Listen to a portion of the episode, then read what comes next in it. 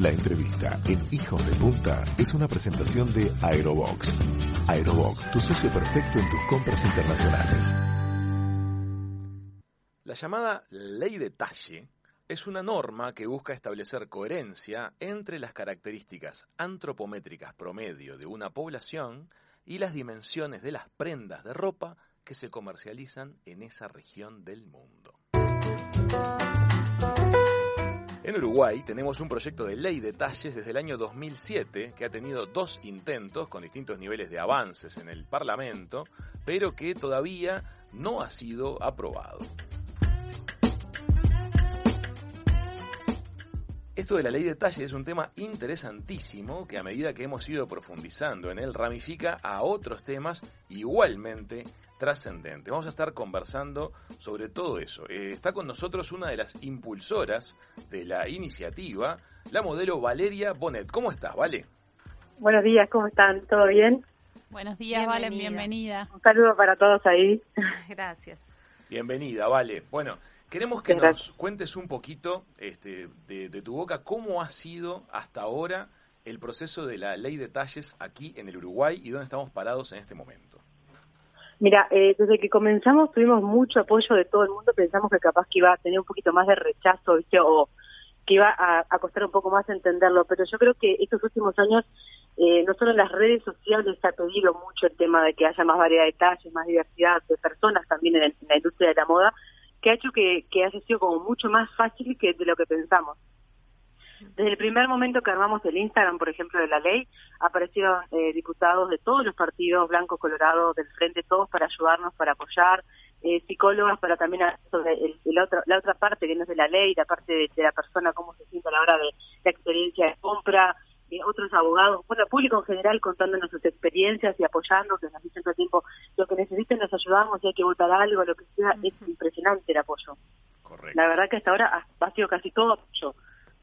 Bien, en Uruguay todavía la ley no ha sido este, aprobada, ha tenido instancias de debate parlamentario diversas y ha habido también voces de todos los que intervienen en este tema, porque además del de el, espíritu constructivo de desarrollar una ley de talles que permita que las prendas estén disponibles para los distintos tipos de cuerpo de, un país, eh, también tenemos a personas en el mundo de la producción de indumentaria, en el mundo de la importación de indumentaria, que plantean las dificultades que ellos tendrían para, para cumplir con esa norma. De hecho, hay países que ya tienen la ley de talles, por ejemplo la Argentina la tiene, y están con el problema de la fiscalización, de que se cumpla el contenido de la ley. ¿Cómo imaginás que podemos destrabar eso en nuestro país?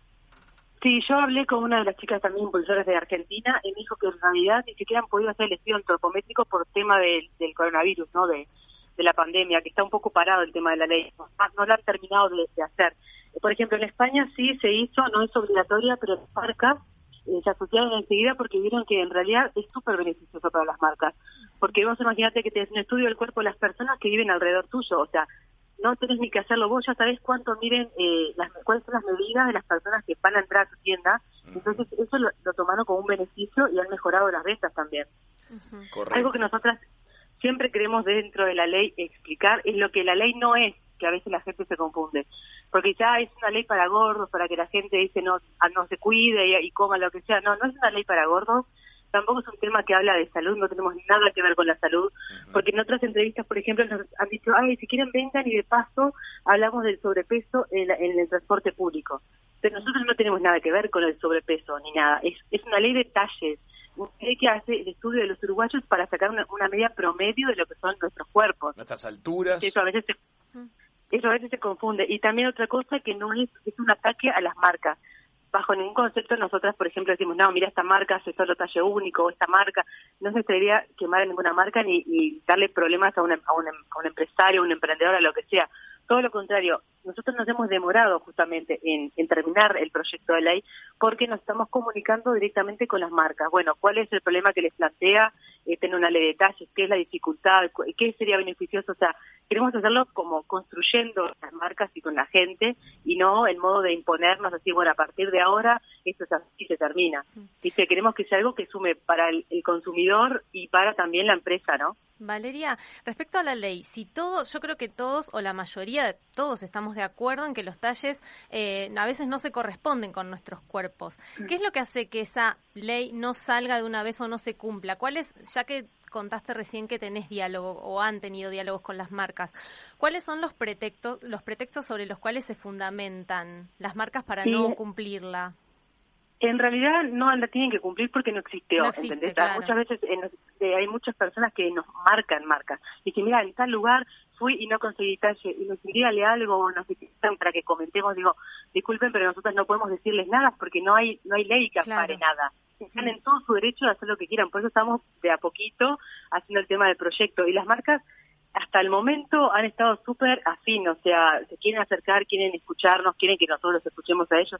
Estamos en la etapa recién acercándonos a las marcas, no hemos tenido grandes conversaciones todavía por el tema de, del coronavirus y la cuarentena y todo, se nos ha complicado un poco, pero ya estamos armando todo la gacetilla también con diferentes tipos de marcas, ¿no? Para que diferentes tipos de personas, eh, multinacionales, con todo lo que hay más o menos en Uruguay, marcas chiquititas, de Instagram, con todo estamos intentando empezar a comunicarnos, porque va hacer también la ley, lo que nosotros queremos es, ver eh, a qué altura empezar con la ley. Por ejemplo, si sos una empresa nueva y chiquita, no te vamos a, pedir 80 mil tallos de, primer, de principio.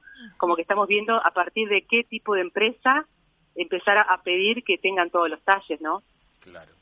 Eh, Sabes que investigando para esta nota, este, aprendimos un montón de cosas de la industria actual de la moda y nos sorprendieron muchísimo algunos datos que quería que me, que me des tu opinión. Por ejemplo, eh, en los últimos 15 años hay un grupo de cinco empresas de escala mundial que dominan el mercado de lo que se llama el fast fashion.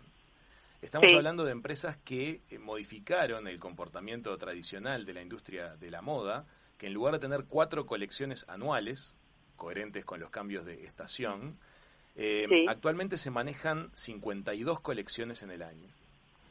Eso provoca un volumen de, mercadería que hay que producir semanalmente, que tiene una escala tremenda. Y estamos hablando de que en muchos casos las prendas se utilizan tres veces y se descartan. Imaginemos lo que es el volumen de residuos para el planeta. ¿no? Eh, ah, sí. Ahora, la pregunta es, si se pone en vigencia a nivel mundial una ley de talles, ¿no tendríamos que pasar a un incremento asombroso en la producción de prendas que no necesariamente van a ser utilizadas? Y no, porque en realidad si vos estás haciendo un porcentaje, bueno, el 20% de la población es XL, el 30% estás haciendo la ropa, digamos, acorde más o menos a, la cantidad de población que tiene tu país. No, nunca se haría mundial, creo. Es como, porque aparte todas las personas en cada país tienen cuerpos diferentes. Es como zona o por país, por lo menos, que se, se tendría que hacer para hacer el estudio del cuerpo. El cuerpo de una brasilera eh, que es caderosa, no tiene que ver con el cuerpo capaz que de una asiática que es más chiquitita, ¿viste? Entonces yo creo que la idea también es como empezar a, producir de acuerdo a, las personas que están más o menos en tu ¿no? Está muy bien lo que decís, es como que optimizamos la producción en lugar de tener más desperdicios. Claro. Y claro, yo creo que en parte es un poco eso, porque dices, mira, eh, cerca tuyo hay, no sé, en Uruguay, el 50% son M. Entonces vamos a hacer capaz que un poquito más de M, que de un poquito más de XL. Tampoco es idea, tenés que hacer 100 de cada talle es más, capaz que hasta la ley, solo con que tengas dos XXL o, o, pueda la gente saber que existe ese talle en tu tienda y, en algún momento capaz que hasta hacérselo también sirve. Estamos en ese proceso de ver cómo hacer que funcione todo. También nos estaba ayudando eh, Fashion Revolution, que justamente se habla de eso, ¿viste? de la moda sustentable. Nos estamos comunicando con ellos también. Bien. Valeria, leí en la presentación de la ley este, que lo que se prevé es la realización del estudio este que estás hablando, que es antropométrico de toda la población uruguaya, para tener un resultado, para en realidad tener una tabla de detalles correspondiente a la morfología del cuerpo de nuestra población y que se deberían respetar. ¿Cómo se realiza ese estudio? ¿Quién lo hace? Ese estudio lo haría el LATU. Bien. Bien. En otros países, por ejemplo, lo que hacían en, en España es armaron como una, una como una puertita, ¿viste? Como una cápsula que vos entrabas y te tomaba las medidas, estabas en un shopping y voluntariamente tenías la, la, cápsula esa donde vos entrabas y te, tocaba, te tomaba las medidas y simplemente ya iban sacando los talles de, la gente que estaba por ahí, ¿viste? Acá en Uruguay eso nosotros no lo armamos, eso se le delega al LATU y ellos verán cómo lo hacen. También se nos han acercado personas que han hecho estudio antropométrico para contarnos cómo se hace, que estamos también planeando esas reuniones para interiorizarnos más en el tema. Pero básicamente el, el que lo haría sería el LATU. Perfecto.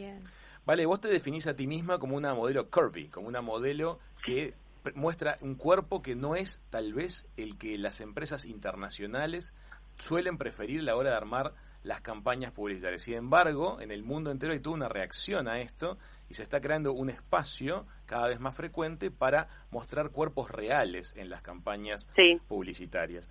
Em, esto se relaciona con un tema que nos sorprendió cuando investigamos para la nota, que es el tema de bullying y el tema de la incidencia de los problemas de sobrepeso en los intentos de suicidio de los adolescentes. Una cifra que nos dejó fríos. El 82%, 82% de los intentos de suicidio adolescente a nivel mundial están basados en bullying derivados de sobrepeso. Sí. Bueno, yo esto más que más que modelo curvy también me defino como body positive, ¿no? El tema del amor propio y, y, de querer tu cuerpo como es. Que no te estoy diciendo que te mantengas de un tipo de cuerpo y no hagas nada, porque puedes ser saludable o no ser saludable con sobrepeso o sin sobrepeso, porque estamos tan acostumbrados a marcar a la persona con sobrepeso como que ya está enfermo, ya está mal, que, o sea, enfermedades puede tener una persona delgada y mil enfermedades que no nos damos cuenta. Bien. O sea, por eso para mí no tiene nada que ver con la salud. Yo soy una persona sana y, hago vida normal, pero nunca voy a tener, como ya he dicho, el 90, 60, 90 y bueno, lo, acepto y me quiero como soy. Y ese mensaje ha llegado mucho a la gente porque es más normal, es más que la, es más normal que la gente no sea 90, 60, 90 a que sea. Entonces, verte, verte y reflejarte, sentirte como reflejada en otra persona que se siente bien con su cuerpo y se muestra y va hasta la playa, a mí me han mandado mensajes agradeciéndome por mostrarme en bikini porque volvieron a la playa en bikini. Mm. Hasta mirá, hace años que no voy a la playa en bikini, pero te vi a vos y me dieron ganas y me volví a poner un bikini y me mandan fotos. O sea, esto es súper fuerte para mí también. Claro, que capaz que yo lo veo como una, una foto en bikini y está, pero a otra persona y a mí personalmente desde chica también me gustaba ver eso. Yo empecé también porque veía a modelos, cuando empezaron a aparecer las modelos curvy en otros lugares del mundo, y dije, fa, qué increíble, porque a mí me encanta la ropa, me gusta arreglarme, me gusta estar linda, pero siempre eh, en, el sistema como que te saca un poco de la moda, porque vas a comprarte ropa y ya no entras, entonces como que te dicen, no, para vos no hay, vos no estás, vos no perteneces acá. Entonces que haya una chica que se muestra confiada con su cuerpo, pese a todo el bullying, a todo lo que puede pensar la gente de vos, a mí me volaba la cabeza y dije, bueno, yo quiero hacer lo mismo. Y lo empecé a hacer acá y la verdad que cero bullying, al contrario, la gente se recopó. Es más, cuando me hicieron una entrevista para... Tuvieron una foto mía en la revista Caras de Uruguay. Eh, la chica de la revista me dijo que fue increíble la repercusión porque tuvo como 3.000 me gustas y era la primera vez que no habían eh, comentarios negativos en una foto de ellos porque la gente como que aprovecha que en las redes viste que hay mucho hater, a dar palo, palo, palo. Y si ves el, eh, mi foto abajo, todos los comentarios, el 90% eran positivos y a ella le llamó mucho la atención el cambio en la gente. Porque si esto capaz que yo lo hubiera hecho hace 3, 4 años atrás, que no hay tanta información, no estamos viendo otro tipo de cuerpo como ahora, de, ay, esta que hace, que no sé qué, o sea, hubiera habido un poco más de rechazo. Vale, cuando vos eras más, cuando eras más chiquita, ¿sentiste en algún momento eso y después sentís que cambió a nivel de opinión pública? Sí, o sea, directamente yo empecé en 2011 a trabajar de modelo en Argentina, acá en Uruguay ni existía. Yo para conseguir ropa a veces, o sea, y es re difícil en la adolescencia porque ropa de adolescente con talle grande no hay. Terminabas comprándote ropa en casas de señoras igual, ¿entendés? Mm. Y eso afecta también eh, cómo te cómo construyes tu identidad, porque es una chica de 15 años que te tiene que tapar de negro porque no consigue ropa, qué ganas tenés de ir a un cumpleaños de 15 o salir con tus amigas o te generan miles de conflictos, también trastornos alimenticios, porque querés capaz que adelgazar rapidísimo para pertenecer. O sea, puede traer muchos trastornos el tema. Para mí siempre fue lo peor ir a comprar ropa. Sobre los Yo en mi vida era una persona normal hasta que iba a una tienda y me decían, no, no hay talle para vos. Y yo, ¿qué soy? tipo un extraterrestre, no hay talle para mí, o sea... Sobre los temas de salud derivados de, del peso, este, hay toda una, biblioteca médica que nos habla de que el sobrepeso y la obesidad traen secuelas diversas a nivel de salud y eso está demostrado por la ciencia. Pero no se pone muchas veces en ese discurso, en la balanza, los problemas de depresión, de autoimagen, de tristeza, que este, son problemas de salud también, son problemas de salud. Exacto, y también se olvidan de que eh, ver una imagen muy delgada en una revista también genera trastornos alimenticios a las que quieren ser así y no pueden anorexia, bulimia, mil problemas, o sea, por eso nosotros dentro de la ley no queremos hablar de salud ni de nada porque no, no tenemos eh, cómo hablar, no somos eh, especialistas en el tema. Nosotros lo que queremos básicamente es el estudio del cuerpo. Que hagan un estudio del cuerpo de los uruguayos y es en base a eso sacar la curva de talle de lo que somos nosotros para conseguir ropa cuando vamos a la tienda. Básicamente, ahora, si tenés un problema de salud o no, porque sos muy flaca o, muy gordita, eso no tenemos nada que ver. O sea, eso es aparte. Correcto. Porque, tú sabes que porque este puede ser... Sí, sí, perdón. No, sí tú. No, no, que digo que el tema salud, eh, a veces dice como que la gordofobia te indica que ya una persona gordita no es saludable, pero es una persona delgada ay, está sana y, perfecta. Y no, capaz que no es sana y perfecta. Pero nunca nunca lo pensamos así. es más, me ha pasado de ver gente que está muy enferma y está súper flaquita y le dice, ay, qué divina que estás, está re delgada o sea, está recontra enferma, le está diciendo eso. Claro. ¿Entendés? Como asumimos que un delgado es un sano. Tú sabes que, este, Vale, estuve mirando acerca del caso de Argentina, que es un país que ya tiene su ley de talles y hoy, desde hace un tiempo, ya enfrenta distintas problemáticas para la instrumentación. Y tuvimos la, la, la, la búsqueda y dimos con un caso de estudio también interesante que es el caso de Noruega, que tiene ley de talles también, y está en una página siguiente, pues ya hicieron el estudio antropométrico y tienen algunos problemas a nivel de, producción. Está bueno de repente mirar algunos casos para ver lo que pueden ser algunos posibles diarios del lunes, ¿no? Sí, claro, obvio. Nosotros por eso está todo en proceso, estamos armando todo y hablando con las marcas para saber cuáles son las dificultades también de los importadores. Los importadores creo que la van a tener más fácil porque generalmente cuando importan eh, ellos mandan su propia curva y dicen, bueno, haceme este talle y bueno, van a decir, haceme estos ahora y listo, ¿entendés? O si lo mandan, o si lo compran directo o cambian la etiqueta y, piden, dicen, creo que el importador también no va a ser tan complicado para el importador. Pero todo eso también lo, lo vamos a ver eh, con las mismas empresas también para ver cómo se soluciona. Valen, tengo un montón de mensajes en el WhatsApp de la radio que están encantados con escucharte y con la propuesta de la ley de talles, que no ven la hora de que salga porque realmente Uruguay la necesita. Y hay una pregunta interesante que me hace una chica, me dice, si una persona joven quiere ser modelo Curvy XL, ¿qué le recomendarías que haga para comenzar su carrera? Y yo creo que lo que tienes que hacer primero es hacerte la famosa foto Polaroid, que es la foto de que mandas a una agencia, esa foto con un fondo blanco, eh, ropa básica y de cuerpo entero, por ejemplo, esa es la que puedes mandar a una agencia de alguna de, de, rostro sin maquillaje lo más natural posible. Pero para mí lo que más me funciona, por ejemplo, es eh, cuidar tus redes sociales, viste, tu Instagram, por ejemplo, dejarlo como profesional, como empezar a creerte que ya sos modelo curvy antes de serlo, ¿entendés? Vender esa imagen digan, ah, mirá, sácale la foto, mirá, eh, eh, tiene personalidad, porque no, no tiene nada que ver con el cuerpo en sí, sino con lo que transmitís a la cámara y cómo te sentís, la confianza que tenés se ve en una foto. No importa si gordita, alta, flaca, es la actitud que tenés enfrente de la cámara y todo eso es lo que te lo que te puede hacer que alguna marca se acerque y te diga para para que trabajes con ellos, por ejemplo. Perfecto. Y si quieren ver la belleza y la actitud de Vale, la encuentran en Instagram en Vale Bonet que tenés unas fotos preciosas. Sí, hermosas. Ah, bueno, muchas gracias.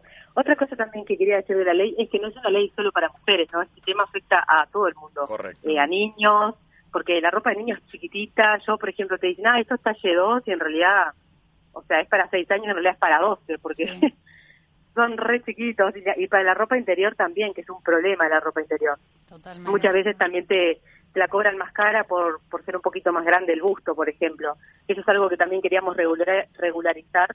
El tema de que no te cobren un impuesto por tener una espalda más grande o, o senos más grandes. Mm. que hagan un estudio y bueno, vamos a sacar 100 sostienes, bueno, dividamos entre los 100 lo que lo que es el costo y de ahí partamos con un, precio básico. No decir a la gente, ah, no, mira, tuyo sale 500 pesos más porque es más grande. es como un poco horrible eso. Sí, es como una discriminación por talle.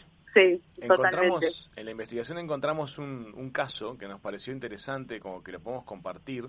Es un grupo de tiendas de peque agrupan a pequeños diseñadores, esto es en Suecia, pequeños diseñadores, eh, que no tienen producciones masivas ni tampoco tienen presupuesto para poder desarrollar todas las prendas en todos los talles. Esa es la realidad, estamos hablando de Suecia.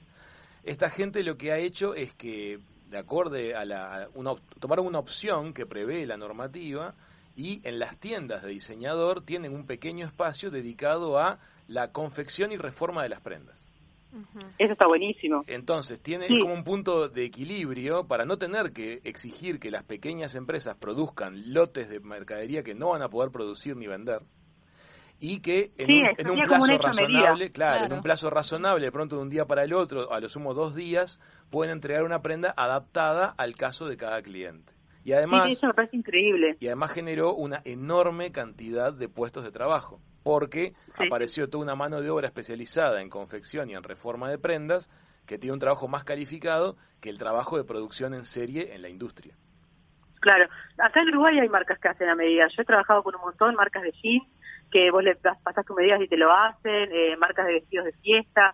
Varias de las marcas con las que yo he trabajado son así, producción uruguaya y mucho también hecho hecho a medida, ¿viste? Porque se ahorran eso que vos decís, hacer 80 mil cosas que después no venden. Claro. Demoran capaz que un poquito más, pero tenés una prenda perfecta porque es de tu talle, ideal.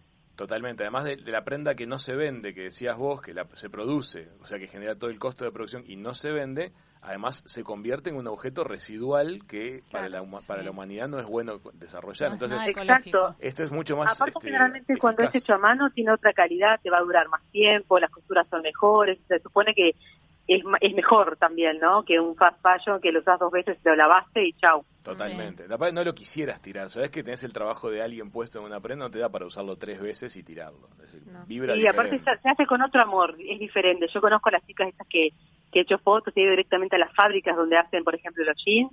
Y, por ejemplo, en el caso de ella, la abuela le enseñó, siguió con la tradición. A mí me encanta saber eso y que se haga en Uruguay. Las fábricas chiquitas tendrán, no sé, 10 máquinas de coser, pero hacen cosas divinas. Y, ves el trabajo que hay atrás y está buenísimo. Y que hagan a medida, no discriminen a nadie. Y mismo en las fotos de ellas comunican de todo tipo de cuerpos, todo tipo de personas, hasta con necesidades diferentes. Hay una chica eh, Down, que es modelo de, de la marca de jeans, eh, chicas, eh, señoras grandes, porque ahora también es eso, viste, que antes veíamos, Sí. la modelo era tenía 20 años y pesaba 40 kilos, y hasta ahí llegábamos, por ejemplo. Claro. Ahora ves modelos de todas las edades, de todos los colores, de todo, o sea, a mí me encanta eso. Yo tengo 35 años y sigo trabajando de modelo, que en otra época ni lo pensaba, era como que está, a los 25 muri- murió. Claro. Vale, ha sido un placer conversar contigo y poder tocar un poquito todos estos temas que están alrededor de la ley de talles, este, aportar alguna información nosotros con, la, con las investigaciones que estuvimos haciendo y escuchar además de tu voz este, todo el empuje que le han estado poniendo para que esto salga. Es muy notorio que la opinión pública está a favor de que esto suceda. Sí, Pero nos sí, parece sí, importante, importante que tenga viabilidad después y que no nos enfrentemos a una norma que no podamos hacer cumplir por las características propias de nuestros países, ¿no? Sí, y las marcas también tienen que ser responsables a la hora de comunicar, Eso. porque a mí me pasa mucho también que a veces voy a, a- me usan a mí como modelo para comunicar que tiene talles grandes y cuando llego no me entra la ropa. Claro. Y las tengo que remar ahí tipo, a mí han llegado a cortar pantalones en la espalda Claro, para que yo me puedan sacar la foto, o sea, ¿qué estamos haciendo? claro, no. es Estamos diciendo-. Es contradictorio. Estamos diciendo que tenés talles para todas y me mostrás a mí y me- tengo el pantalón rajado en la espalda porque no me entra. No. Viste, como que a veces te- es como que hago om, Mm, pero sí, por eso tienen, si van a comunicar que tienen talles grandes, tengan talles grandes. Bien. Y, que, y menos, recordemos si que no la, los tienen, digan que los hacen. que la ley no es solamente para talles grandes, sino para los talles pequeños o las personas También. altas que no Sí, nos encuentran. han escrito un montón de chicas petit, chiquititas, que dicen que se visten en, en tiendas de niños. Sí. Claro. Y tampoco está bueno ten- ser una mujer de 30 años y tener que ponerte una ropa, una remera de níquel capaz para ir a trabajar porque no te entra, no te, no te entra ropa de, de tu edad, digamos. Sí, o los bebés, viste que ahora eh, enseguida bebés de dos meses usan ropa de... Las madres dicen, ya está usando la de 12 meses. En realidad Claro, tu bebé es normal, pero la ropa está mal. Claro. Claro, como si fuera gigante, en realidad es la ropa que es re chica porque viene de China, no sé de dónde. Claro. Sí. Eso me pasa mucho. Yo a mi sobrina que tiene 8 años eh, le termino comprando el talle este de adulto, por ejemplo, porque no hay chance que le entre de niño Claro. y tiene 8 años. Claro. Por eso también la regularización sería hacer un estudio en el cuerpo también de los niños, de los hombres. que mu- Los hombres tienen el mismo problema que las mujeres, el tema que el hombre se queja menos, Mm. porque no está tan bien visto que el hombre hable de esto. Es como, ah, callate vos, viste, como esa cosa machista quizás. Sí. Entonces me han contado muchos que, por ejemplo, ah, yo no me entra la ropa, listo, me pongo un jogging y chau. Es como Sí. que terminan yendo por el lado del jogging y, y ya está. Mm. Y su vida depende del jogging. Totalmente. Vale, muchísimas gracias por estar con nosotros en este Bueno. lluvioso mediodía aquí en Sí, de nada, muchas gracias a ustedes. Si el que quiera hacer un poquito más de la ley, la puede seguir desde Instagram, Ley Detalles UI, y ahí vamos a estar siempre eh, actualizando la información. Buenísimo. Gracias por todo lo que hacen. Bueno, muchas gracias. Gracias. Chao, chao. Era Vale Bonet junto a nosotros en Hijos de Punta. Muchas gracias. La entrevista en Hijos de Punta fue una presentación de Aerobox. Aerobox, tu socio perfecto en tus compras internacionales.